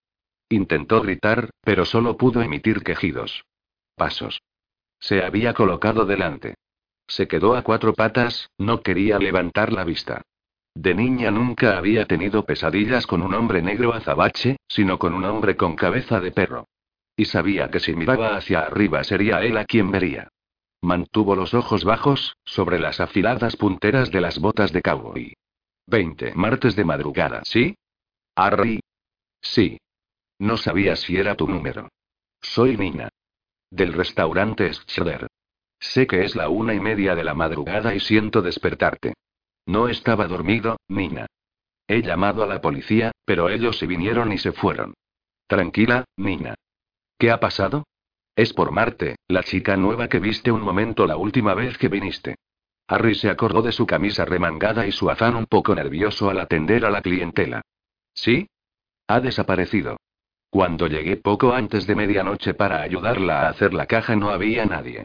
La llave de la puerta no estaba echada. Marte es muy formal, teníamos un acuerdo. No se hubiera ido sin más, sin echar la llave. No contesta al teléfono y su novio dice que no ha llegado a casa. Los agentes comprobaron las urgencias y los hospitales, pero nada. Y entonces la mujer policía dijo que estas cosas pasan con frecuencia, que la gente desaparece en circunstancias extrañas y vuelven a aparecer unas horas más tarde con una explicación razonable. Y dijo que volviera a llamar si Marte no había aparecido en el plazo de otras 12 horas. MMM, lo que te han dicho es cierto, Nina, sigue en el procedimiento reglamentario. Sí, pero ¿y oye? Sigo aquí, Nina. Cuando estaba recogiendo para cerrar vi que alguien había dibujado algo en un mantel. Al parecer con una barra de labios. Y es idéntico al color rojo que usa Marte. Vale. ¿Y qué pone? Nada. Nada. No, solo han hecho una señal, una V, y está en tu sitio. Las tres de la madrugada. Un alarido se abrió camino entre los labios de Harry y rebotó entre las paredes desnudas del sótano.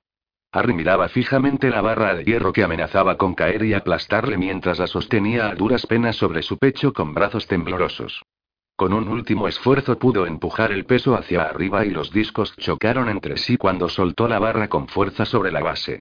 Se quedó tumbado sobre el banco respirando con dificultad. Cerró los ojos. Le había prometido a Oleg que se quedaría con Raquel, pero tenía que salir ahí fuera, tenía que atraparle, por Marte, por Aurora. No. Era demasiado tarde. Demasiado tarde para Aurora, demasiado tarde para Marte. Tenía que hacerlo por los que aún no se habían convertido en víctimas, los que todavía podían salvarse de Valentín. Porque era por ellos, ¿verdad? Harry agarró la barra, sintió el hierro presionar contra sus manos callosas. Algo para lo que sirvas. Punto. Su abuelo se lo había dicho. Todo lo que necesitas es servir para algo. Cuando su abuela iba a dar a luz al padre de Ari había perdido tanta sangre que la comadrona había avisado al médico. Al abuelo le dijeron que no había nada que él pudiera hacer. No soportaba oír los gritos de su mujer, así que salió, enganchó el arado al caballo y aró la tierra. Lo azuzó con el látigo y con gritos que ahogaban los que salían de la casa y, cuando el fiel pero viejo caballo moteado empezó a tambalearse, él mismo tiró del arado.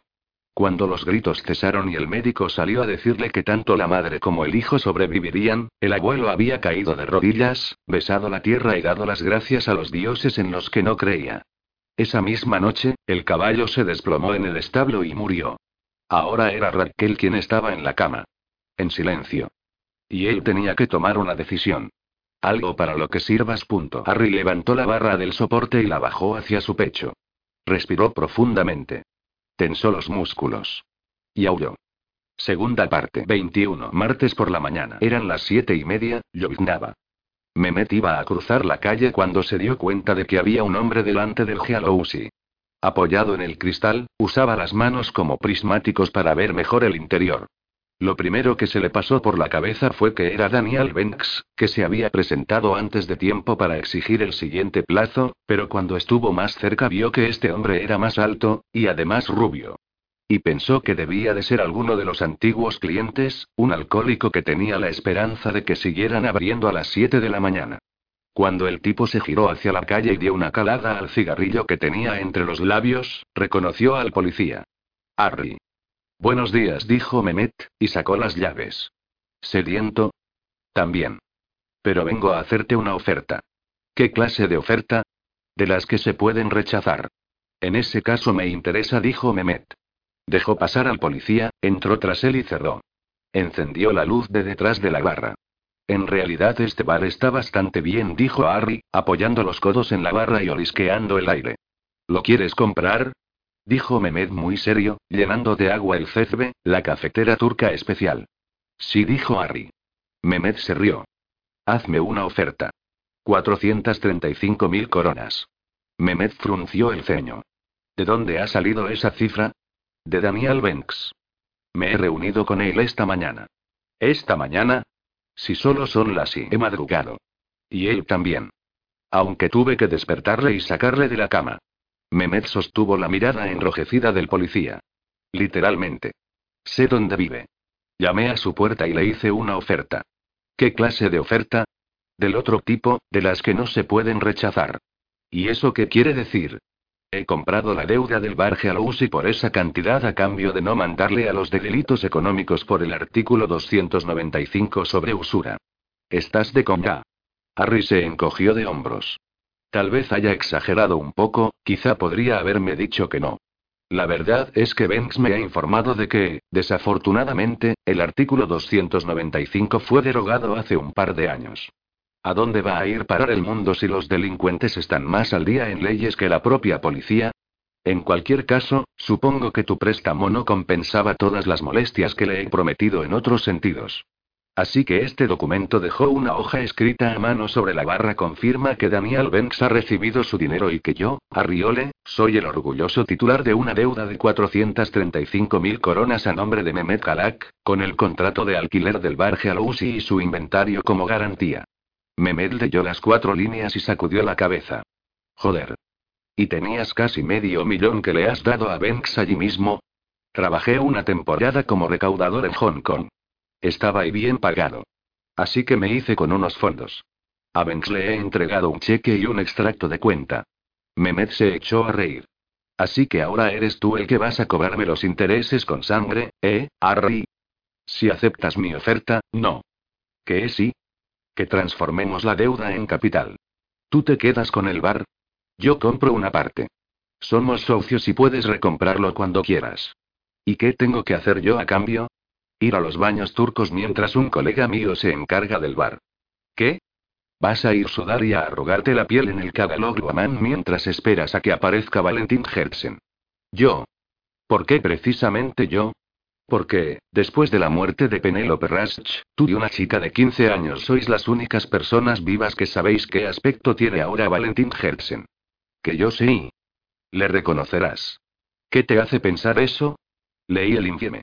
Dijiste, y cito literalmente. Y fue muy poco tiempo y no me fijé lo suficiente como para poder describirle. Exacto. Tuve una compañera capaz de reconocer todos los rostros que había visto en su vida aunque fuera una sola vez. Ella me explicó que la capacidad de distinguir a las personas y reconocer un millón de caras está en un lugar del cerebro llamado giro fusiforme, y que sin esa capacidad no habríamos sobrevivido como especie. ¿Puedes describir al último cliente que tuviste ayer? Ey, no. Pero si entrara por la puerta le reconocerías en una décima de segundo. Probablemente. Pues esa es mi apuesta. ¿Te juegas 435 mil coronas de tu bolsillo a eso? ¿Y si no le reconozco? Harry adelantó el labio inferior. Por lo menos tendré un bar. A las ocho menos cuarto Monara empujó la puerta de la redacción del UPG y entró andando como un pato. Había pasado mala noche. A pesar de haberse ido derecha del muelle de contenedores al Gaín y haber entrenado con tal intensidad que le dolía todo el cuerpo, apenas había podido dormir. Al final había decidido comentárselo al editor, sin entrar en detalles. Preguntarle si una fuente tenía derecho a exigir confidencialidad cuando le había tomado completamente el pelo al periodista. En otras palabras, ¿debía acudir ya a la policía?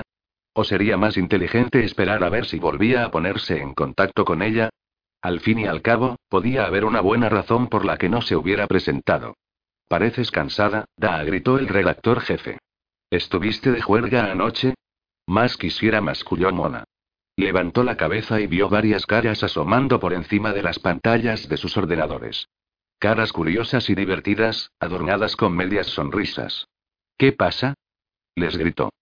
¿Fue solo un estrictizo también hubo zoofilia? Dijo en voz baja alguien que no tuvo tiempo de identificar porque dos chicas se echaron a reír descontroladamente. Mira tu correo, dijo el redactor jefe. Un par de nosotros estábamos en copia. Mona se quedó helada. Un estremecimiento premonitorio le recorrió todo el cuerpo mientras golpeaba las teclas en lugar de pulsarlas. El remitente era delitos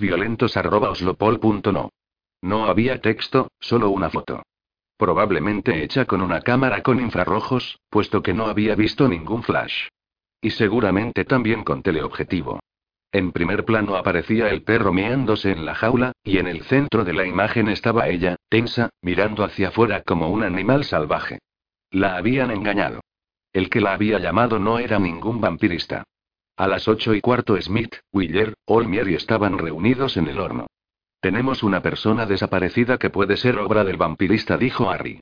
Marte Ruud, 24 años, desapareció del restaurante Schroeder poco antes de la medianoche de ayer. Ahora mismo Catherine está informando al grupo de investigación. Los criminalistas están allí, dijo Bjorn. De momento no han encontrado nada, salvo lo que tú comentaste. ¿De qué se trata? preguntó Willer. Una V en un mantel escrita con pintalabios. El ángulo es idéntico al de la puerta de Eva Dolmen. Le interrumpió una Steel Guitar que Harry identificó como la de Don y el principio de George Atinear de Ann Williams. Vaya, tenemos cobertura, dijo Bjorn, y se sacó el teléfono del bolsillo. Olm. ¿Qué? No oigo nada. Espera. Salió por la puerta a la alcantarilla. Al parecer, este secuestro tiene que ver conmigo, dijo Harry. Es mi restaurante, mi mesa de siempre.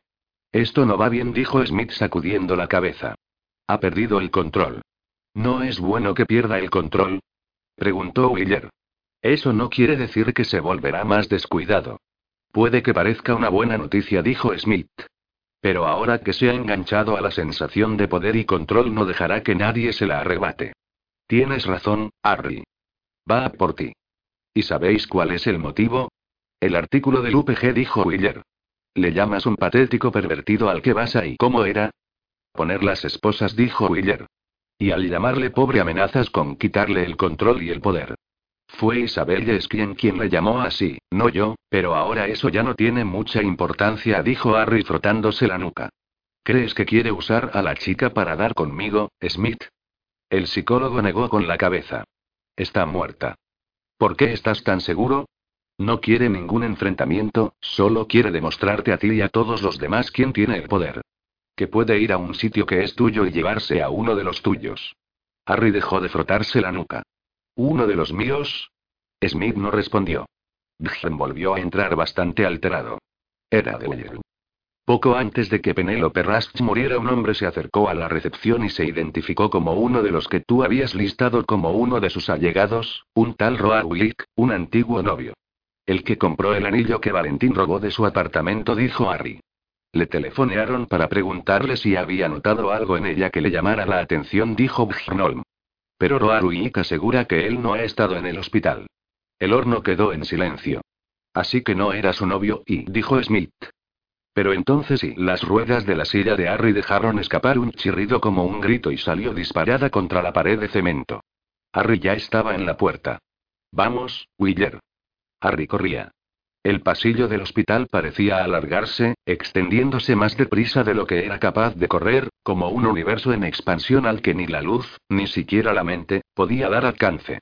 En su carrera a punto estuvo de tirar a un hombre que salía por una puerta agarrado a un soporte del que colgaba una bolsa de suero. Uno de los tuyos. Punto. Valentín había escogido a Aurora porque era hija de Estleaune. A Marte Ruth porque trabajaba en el garito al que Harry iba habitualmente. A Penélope Rasch para demostrarles de qué era capaz. Uno de los tuyos. Habitación 301. Harry agarró la pistola que llevaba en el bolsillo. Una Glock 17 que no había tocado desde hacía cerca de año y medio, guardada en un cajón del primer piso. Esa misma mañana la había cogido. No porque pensara que fuera a necesitarla, sino porque por primera vez en tres años no estaba del todo seguro de que no fuera a hacerle falta. Empujó la puerta con la mano izquierda mientras apuntaba con la pistola. La habitación estaba vacía. Totalmente vacía. Raquel no estaba. La cama no estaba. A Harvey le faltaba el aire. Se acercó al lugar donde había estado la cama. Lo siento, llegas demasiado tarde, dijo una voz a su espalda. Harry se giró como una exhalación. El jefe de departamento, el doctor Stephens, estaba en el umbral con las manos metidas en los bolsillos de su bata blanca. Al ver la pistola arqueó una ceja. ¿Dónde está? Jadeó Harry. Te lo diré si bajas el arma. Harry lo hizo. Le están haciendo pruebas, dijo Stephens. ¿Ella y ella está bien? Su situación es la misma, estable dentro de la inestabilidad. Pero sobrevivirá al día de hoy, si es eso lo que te preocupa. ¿A qué se debe tanto dramatismo? Debe tener vigilancia. Ahora mismo está vigilada por cinco miembros de nuestro personal sanitario. Pondremos un policía armado delante de su puerta. ¿Algo que objetar? No, pero no es asunto mío. ¿Teméis que el asesino pueda venir por aquí? Sí. ¿Porque está casada con uno de los que le buscan? Solo informamos del número de habitación a los allegados. Eso no impidió que quien se hizo pasar por el novio de Penélope Rasch consiguiera el número de su habitación. ¿De veras? Me quedaré aquí hasta que llegue el agente. En ese caso tal vez quieras una taza de café. No es necesario que... Pero tú sí lo necesitas. Espera un momento. Tenemos un café tan malo que resulta fascinante, aquí mismo, en el cuarto de guardia. Stephens salió de la habitación y Harry miró a su alrededor.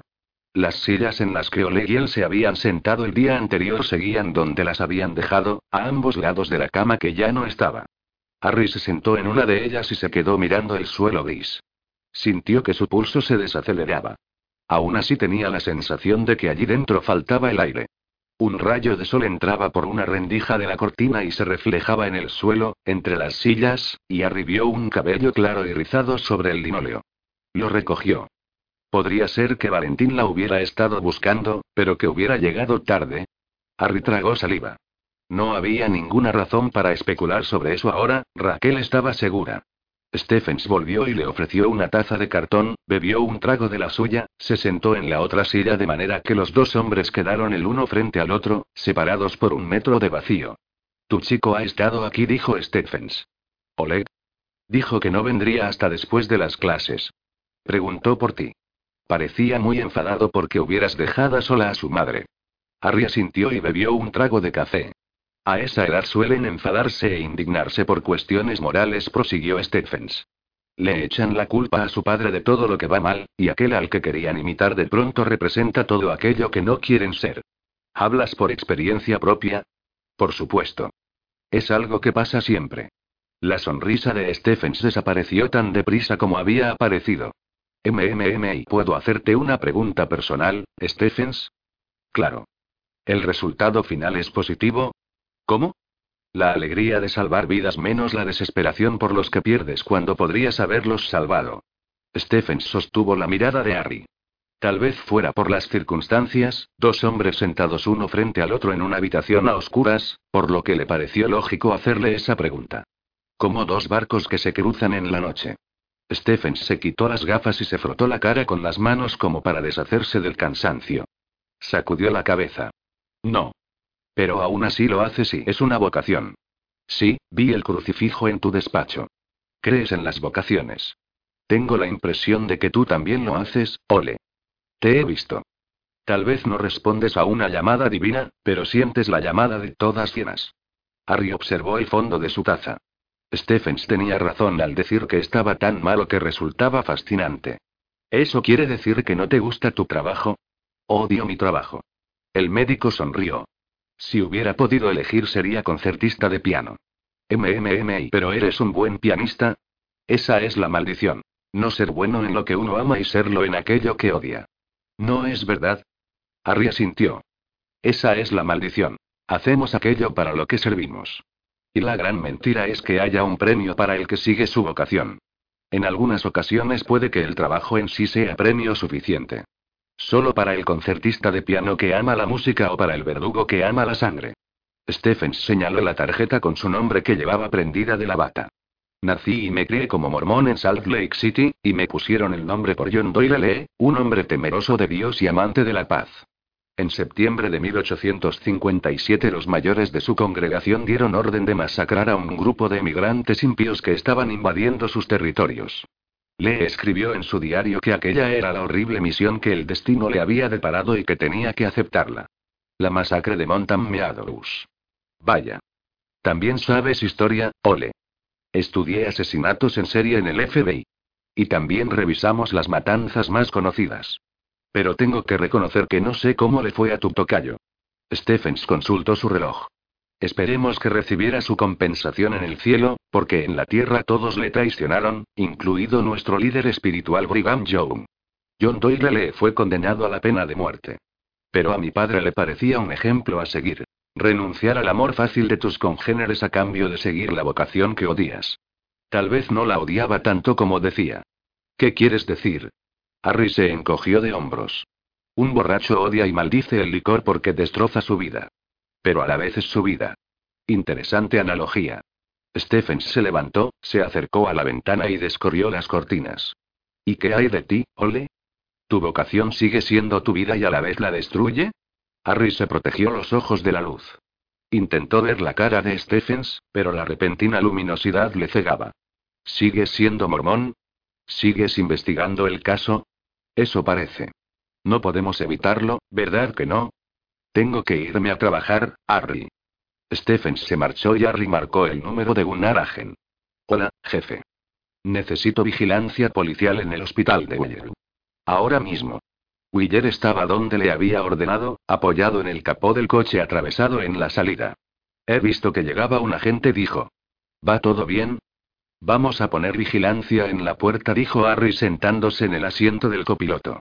Willer guardó la pistola en la funda y se puso al volante. ¿Y Valentín? ¿Quién sabe? Harry se sacó el pelo del bolsillo.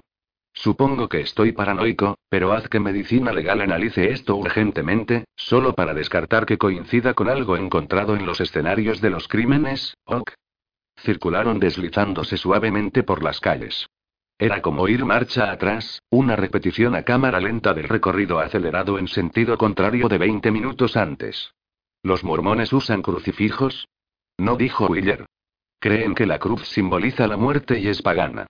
Creen en la resurrección. MMM. Así que un mormón con un crucifijo en la pared es casi como y un musulmán con una caricatura de Mahoma. Exacto. Harry subió el volumen de la música que sonaba en la radio. The White Stripes. Blue Chip. Guitarra y batería. Desnudo. Nítido. Subió el volumen sin saber muy bien qué era lo que quería silenciar. Alstein Smith hacía girar sus pulgares. Estaba solo en el horno y no había mucho que hacer cuando los demás no estaban por allí. Había terminado de redactar su breve perfil del vampirista y había navegado por la red para leer lo que se había publicado sobre sus crímenes. Había ido retrocediendo para ver lo que habían escrito en los cinco días que habían pasado desde el primer asesinato. Se estaba preguntando si debería aprovechar el tiempo para trabajar un poco en su tesis cuando le llamaron por teléfono. Diga. Smith. Dijo una voz femenina. Soy Monaraya, del UPG. ¿Sí? Pareces sorprendido. Es que no creí que tuviéramos tan buena cobertura aquí abajo. Hablando de cobertura, ¿puedes confirmar que es probable que el vampirista esté detrás de la desaparición de una empleada del restaurante Schroeder la noche pasada? ¿Confirmar? Yo. Sí. Ahora trabajas para la policía, ¿no es cierto? Bueno, sí, pero no estoy en posición de hacer ninguna declaración. ¿Porque no lo sabes o porque no te dejan? Seguramente por las dos cosas. Y si dijera algo tendría que ser muy general. Como experto en vampirismo. Estupendo. Tengo una emisión en podcast y una que... Radio. El diario VG tiene su propia emisora radiofónica. Ah, vaya. ¿Podría invitarte a hablar del vampirista? De forma general, claro. Alstein Smith se lo pensó. En ese caso necesitaría la autorización de los responsables de la investigación. Bien.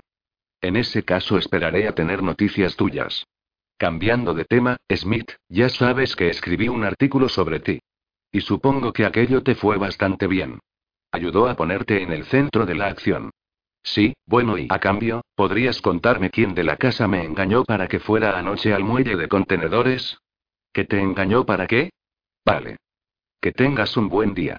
Alstein Smith se quedó mirando el teléfono. ¿El muelle de contenedores? ¿De qué estaba hablando?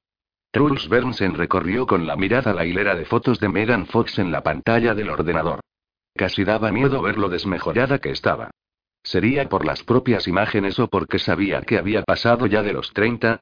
Porque sabía lo que un parto le hacía al cuerpo de una mujer que en 2007, en Transformers, servía como ejemplo de perfección, o porque en los últimos dos años él se había quitado de encima 8 kilos de grasa, los había sustituido por 4 kilos de músculo y se había tirado a nueve días, todo lo cual había convertido el lejano sueño de Megan Fox en algo menos distante.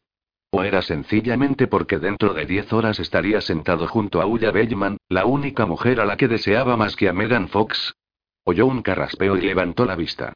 Allí estaba Katrine Bratt, con el brazo colgando sobre la mampara. Desde que Willer se había mudado a ese ridículo cuarto de juegos del sótano, Truls había podido enfrascarse en The Shield. Ya había visto todas las temporadas disponibles, y esperaba que Katrine Brad no trajera noticias que amenazaran su ocio. Bergman quiere hablar contigo, dijo ella. Vale. Truls apagó el ordenador, se levantó y pasó junto a Katrine Brad. Tan cerca que debería haber olido su perfume, pero le pareció que no llevaba. Él creía que las mujeres debían usar perfume. No tanto como las que iban demasiado perfumadas, como si se hubieran bañado en disolvente, pero sí un poco. Lo suficiente para poner en marcha su imaginación sobre su verdadero olor.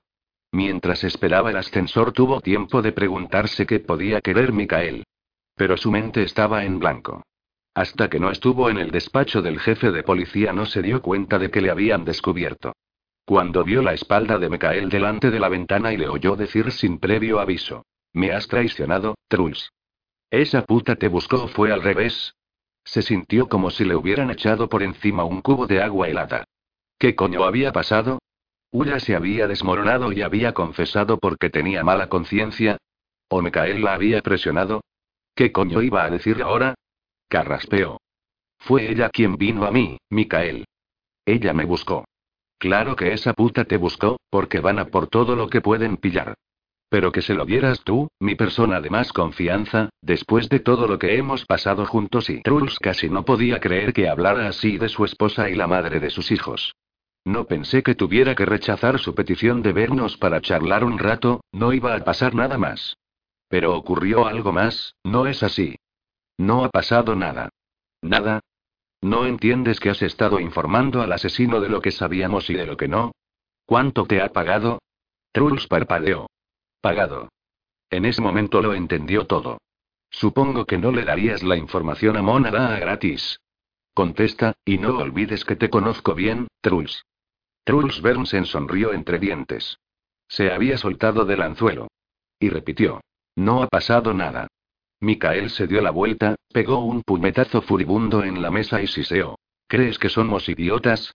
Truls observó cómo las grandes manchas descoloridas del rostro de Micael oscilaban entre el blanco y el rojo, como si el flujo de sangre aumentara y disminuyera bajo la piel.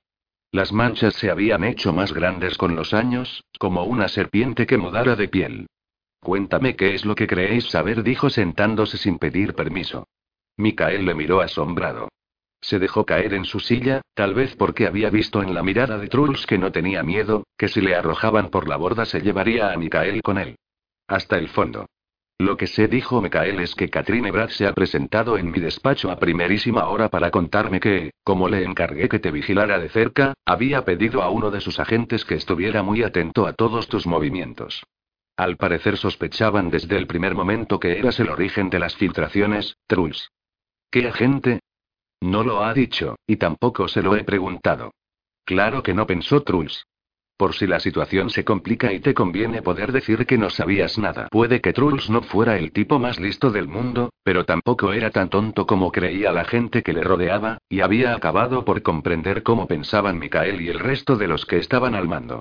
El agente de Brad se ha mostrado muy activo, dijo Mikael. Comprobó que habías hablado por teléfono con Monada al menos dos veces durante la semana pasada. Un agente que comprueba las llamadas, pensó Truls. Que se ha puesto en contacto con las compañías telefónicas. El agente Anders Willer. El pequeño Truls no es tonto, no. Y para demostrar que eras la fuente de Monada, la llamó. Se hizo pasar por el vampirista y, para asegurarse, hizo que llamara a su informante para verificar un detalle del que solo podían tener conocimiento el asesino y la policía. La licuadora. ¿Así que lo admites? Admito que Monada me llamó, sí. Bien, porque ese agente despertó a Katrine Bratt en plena noche para contarle que tiene una lista de llamadas de la compañía telefónica que demuestra que Monada te llamó a ti en cuanto le tendió la trampa. Va a ser difícil enterrar esto, Truls, por no decir otra cosa. Truls se encogió de hombros. No hay nada que enterrar. Monada me llamó, me preguntó por una licuadora y yo, por supuesto, me negué a comentarlo con ella. La remití a la responsable de la investigación.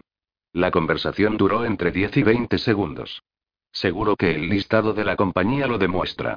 Puede que Monada sospechara que era lo que resultó ser. Un truco para desvelar su fuente. Así que me llamó a mí y no a su informante. Según el agente, la periodista se presentó en el lugar acordado, el muelle de contenedores, para encontrarse con el vampirista. Nuestro hombre incluso le hizo una foto. Así que alguien tuvo que confirmarle lo de la licuadora. Puede que Monada acordara primero quedar con él y luego acudiera a su fuente para que se lo confirmara cara a cara. Tanto la policía como los periodistas saben que es fácil averiguar cuándo y a quién has llamado. Pues ya que lo mencionas. Tú hablaste con Monada otras dos veces, una de ellas durante varios minutos. Comprueba los listados. Fue ella quien me llamó a mí, yo nunca la he llamado a ella. Que da asea como un pitbull que necesita insistir durante dos minutos para darse cuenta de que no hay nada que rascar, y que aún así lo vuelva a intentar a ver si consigue algo, es su problema. La verdad es que últimamente ando bastante bien de tiempo. Truls se recostó en la silla. Entrelazó los dedos y miró a Mikael, que movía la cabeza en señal de asentimiento como si estuviera absorbiendo todo lo que Truls había dicho, pensando en posibles fisuras que se les hubieran pasado por alto. Una sonrisita, una cierta calidez de su mirada castaña le indicó que había llegado a la conclusión de que aquello podía valer, que podía desenganchar a Truls del anzuelo. Vale, dijo Mikael. Pero, una vez descartado que tú seas la fuente, ¿quién crees que puede ser? Truls frunció los labios como aquella foca francesa con la que tuvo cibersexo hasta que, al final, ella le hizo la pregunta del millón. ¿Cuándo volveremos a vernos? Buena pregunta. En un caso como este, a nadie le hace gracia que le vean hablando demasiado con una periodista como Dara. No, el único al que he visto hablar con ella ha sido al agente Wheeler. Y espera, si no recuerdo mal le dio un número de teléfono al que podía llamarla. Y, sí, también le contó que podía encontrarla en ese gimnasio, el Gain. Mikael Bellman observó a Truls con una sonrisilla algo sorprendida, como una pareja que, después de muchos años, acaba de descubrir que el otro sabe cantar, es de ascendencia noble o tiene una carrera universitaria. Así que lo que estás insinuando, Truls, es que probablemente la filtración provenga de alguien que es nuevo en la casa. Bergman se pasó el índice y el corazón sobre la barbilla mientras reflexionaba. Una suposición lógica, ya que el problema de los soplos ha surgido en fecha muy reciente y de ninguna manera y cuál es la palabra que estoy buscando y se corresponde con la cultura que hemos desarrollado en la policía de Oslo en los últimos años. Pero nunca sabremos quién es o deja de ser el informante, puesto que la periodista está obligada a proteger a su fuente. Truls resopló y soltó su risa característica. Muy bien, Mikael. Bergman asintió, se inclinó hacia adelante y, antes de que Truls tuviera tiempo de reaccionar, le cogió por el cuello de la camisa. Así que, ¿y cuánto te pagó esa puta, Beavis? 22. Martes por la tarde. Mehmet se ciñó mejor el albornoz. Miraba la pantalla de su móvil fingiendo no fijarse en los que entraban y salían del pequeño vestuario. El precio de la entrada al Kagalogluaman le daba derecho a permanecer el tiempo que quisiera.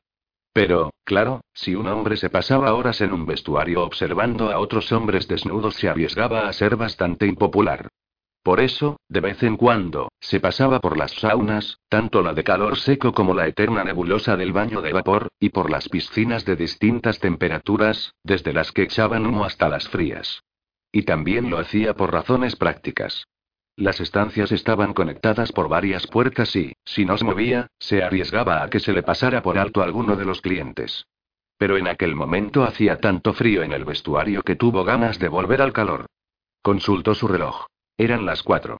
El tatuador turco creía recordar que había visto al hombre del tatuaje del demonio a primera hora de la tarde, y no había ninguna razón para no creer que los asesinos en serie pudieran tener costumbres fijas como todo el mundo. Arriole le había explicado a Mehmet que él era el ojeador perfecto. Para empezar, era una de las dos únicas personas que podían reconocer el rostro de Valentín Herzen. Además era turco, y no llamaría la atención en unos baños que frecuentaban sobre todo sus compatriotas. Y, por otra parte, al parecer había un topo en delitos violentos que filtraba información al diario VG y sabía Dios a quién más. Por eso ellos dos eran los únicos que conocían el plan.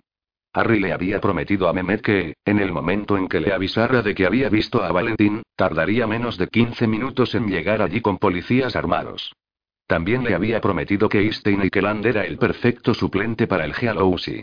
Un tipo que entró por la puerta del bar con pinta de viejo espantapájaros y olor a hippie juerguista prendido a su gastada ropa vaquera. Cuando Mehmet le preguntó si había estado antes en un bar, Eikeland se había metido un cigarrillo de liar entre los labios y contestó con un suspiro. He estado en bares durante años, tío. De pie, sentado y tumbado. Pero nunca al otro lado de la barra. Eikeland era el hombre de confianza de Harry, así que tendría que confiar en que la cosa no iría del todo mal. Máximo una semana, le había dicho el policía.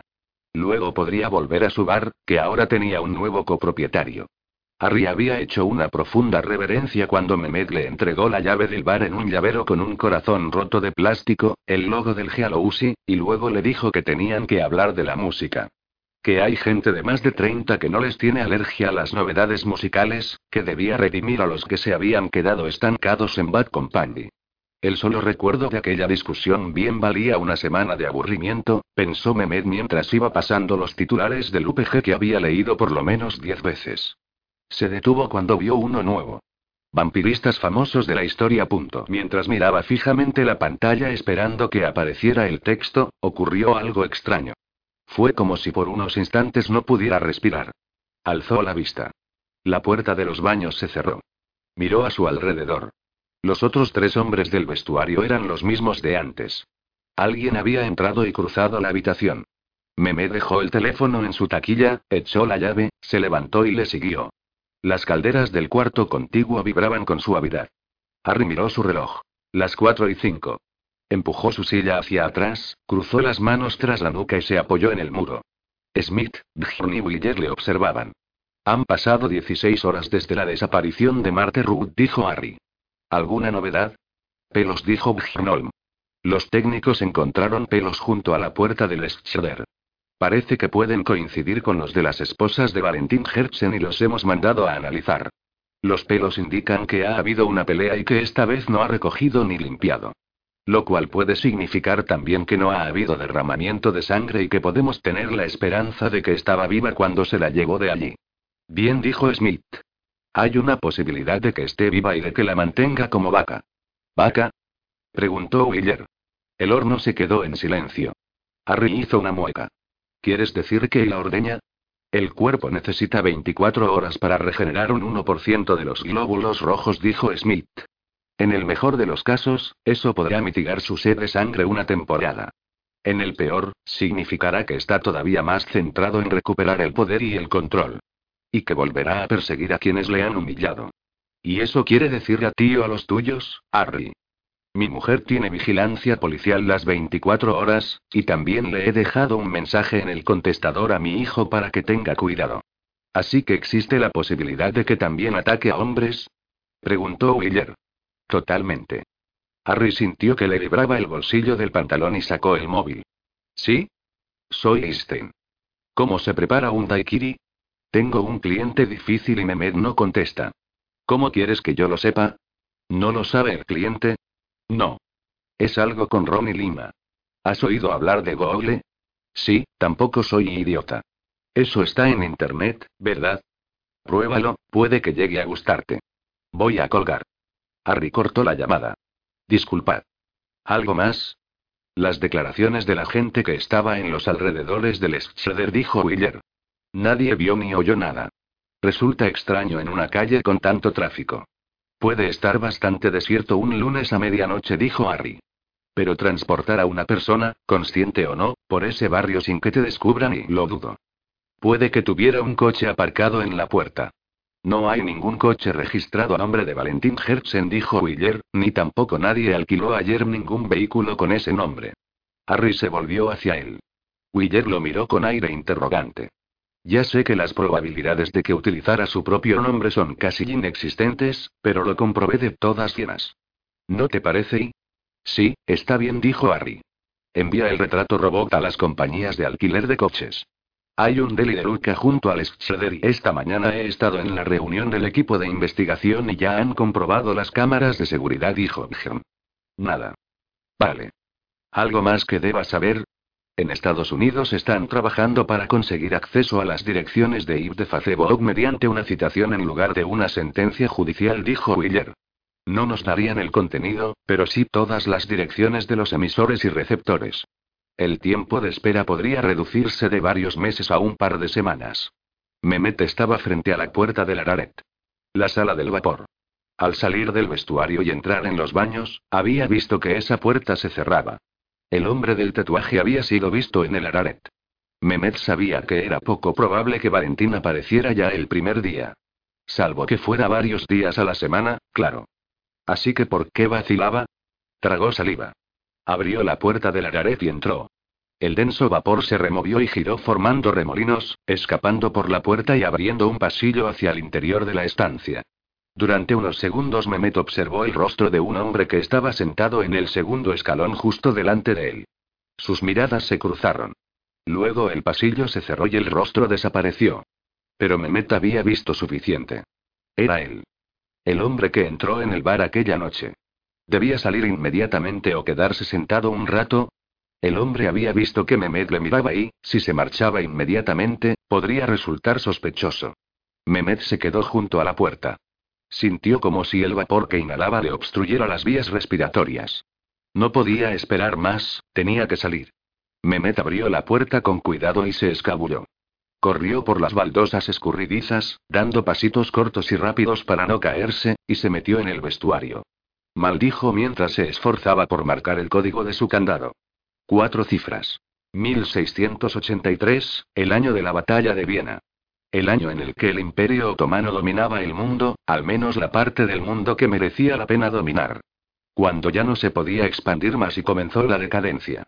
Una debacle tras otra. ¿Había escogido ese número por eso? Porque de alguna manera simbolizaba su propia historia, tenerlo todo y perderlo. Por fin consiguió abrir el candado, sacó el teléfono, marcó y se lo llevó a la oreja. La vista fija en la puerta del vestuario que acababa de cerrarse, esperando que en cualquier momento el hombre entrara en tromba para atacarle. ¿Sí? Está aquí, susurró Mehmet. ¿Estás seguro? Sí. En el Araret. No lo pierdas de vista. Estaremos allí en 15 minutos. ¿Qué has qué? Dijo Björnholm soltando el embrague cuando el semáforo cambió a verde en la calle Usman. He contratado a un civil voluntario para vigilar los baños turcos de Sajene, dijo Harry mirando por el retrovisor del legendario Volvo Amazon, modelo 1970, de Björnholm. En un principio había sido blanco, luego lo había pintado de negro con una franja de rombos como los de carreras que cruzaba el techo y el maletero. Los coches que le seguían desaparecieron bajo una nube de humo negro. Sin consultarlo con nosotros, dijo Björn sin dejar de apretar el claxon y adelantando a un Audi por la derecha. No es del todo reglamentario, así que no había ninguna razón para haceros cómplices. Si vas por la calle Maridal pillaremos menos semáforos, dijo Willer desde el asiento trasero. Bjorn redujo la marcha y lanzó el Amazon hacia la derecha. Harry sintió la presión de los cinturones de seguridad con tres puntos de anclaje. Volvo fue el primero en usarlos, pero sin el mecanismo deslizante resultaba casi imposible moverse. ¿Cómo lo llevas, Smith? Gritó Harry entre el rugido del motor, mirando por el espejo. En circunstancias normales no habría llevado a un asesor a una misión potencialmente peligrosa como aquella, pero en el último momento había decidido que Smith los acompañara por si se producía una toma de rehenes o un asedio en el que pudiera resultar necesaria la capacidad del psicólogo para entender a Valentín. Como había entendido a Aurora. Como había entendido a Harry. Solo estoy un poco mareado, dijo Smith con una pálida sonrisa. ¿A qué huele? A caja de cambios vieja, calefacción y adrenalina, dijo Bjorn. Prestad atención, dijo Harry. Llegaremos en dos minutos, así que repito. Smith, tú te quedas en el coche. Willer y yo entraremos por la puerta principal. Bjorn vigilará la puerta trasera. ¿Te has enterado bien de dónde está? Sí, dijo Bjorn. ¿Y tu hombre sigue en línea? Harry asintió y se acercó el teléfono a la oreja. Giraron y se detuvieron frente a un viejo edificio de hormigón. Harry había mirado los planos para comprobarlo. Había sido una fábrica y ahora albergaba una imprenta, oficinas, un estudio de grabación y una man que solo tenía una puerta trasera además de la entrada principal. ¿Todos armados y listos? preguntó Harry respirando aliviado al desabrocharse el estrecho cinturón de seguridad. Lo queremos vivo. Pero si no fuera posible y miró hacia las ventanas cegadas a ambos lados de la entrada mientras oía de recitando bajito. Policía, disparo de aviso y el siguiente al cabrón. Policía, disparo de aviso y ahora dijo Harry. Bajaron del coche, caminaron por la acera y se separaron delante de la entrada. Harry y Willer subieron los tres escalones y cruzaron un pesado portón. Dentro del portal olía a desinfectante y a tinta de imprenta. Dos de las puertas tenían pulidas placas doradas con letras cursivas, pequeños despachos de esperanzados abogados que no podían permitirse los alquileres del centro. En la tercera puerta había un modesto cartel donde se leía Cabalogluaman con letras tan pequeñas que uno podría tener la impresión de que no deseaban clientes que no supieran de antemano dónde encontrarles. Harry abrió la puerta y entró. Se encontró ante un pasillo con las paredes cubiertas de pintura desconchada y un sencillo mostrador, tras el que un hombre de anchos hombros, incipiente barba oscura y vestido con un chándal leía una revista. Si Harry no hubiera sabido que no era el caso, habría creído que era un gimnasio para boxeadores. Policía, dijo Willer metiendo su placa entre la revista y la cara del hombre. No te muevas y no avises a nadie. Esto habrá acabado en dos minutos. Harry avanzó por el pasillo y vio dos puertas. En una ponía vestuario, en la otra Amam. Entró en los baños y oyó que Willer le seguía de cerca. En una sala alargada había tres pequeñas piscinas, una detrás de otra. A la derecha había cabinas con camillas para masajes. A la izquierda, dos puertas de cristal que Harry supuso que daban a las saunas, y una puerta de madera que recordaba por los planos que conectaba con el mismo vestuario. En la piscina más cercana dos hombres les miraban de arriba abajo. Mehmet estaba sentado en un banco pegado a la pared y fingía leer en su móvil. Se acercó a ellos a toda prisa y señaló la puerta de cristal donde un cartel de plástico cubierto de humedad decía Aranet. ¿Está solo? Preguntó Harry en voz baja mientras él y Willer sacaban sus Glock 17. Oyó que a sus espaldas salían chapoteando rápidamente de la piscina. Al menos nadie ha entrado ni salido de ahí desde que os he llamado, susurró Mehmet. Harry se acercó al cristal e intentó mirar hacia el interior, pero el blanco era impenetrable. Le indicó a Willer que vigilara la puerta. Cogió aire, se disponía a entrar, pero cambió de opinión. Los zapatos, el ruido de pisadas. Valentín no debía alarmarse al percatarse de que la persona que entraba no iba descalza. Harry se quitó los zapatos y los calcetines con la mano que tenía libre. Tiró de la puerta y entró. El humo danzaba a su alrededor como el velo de una novia. Raquel.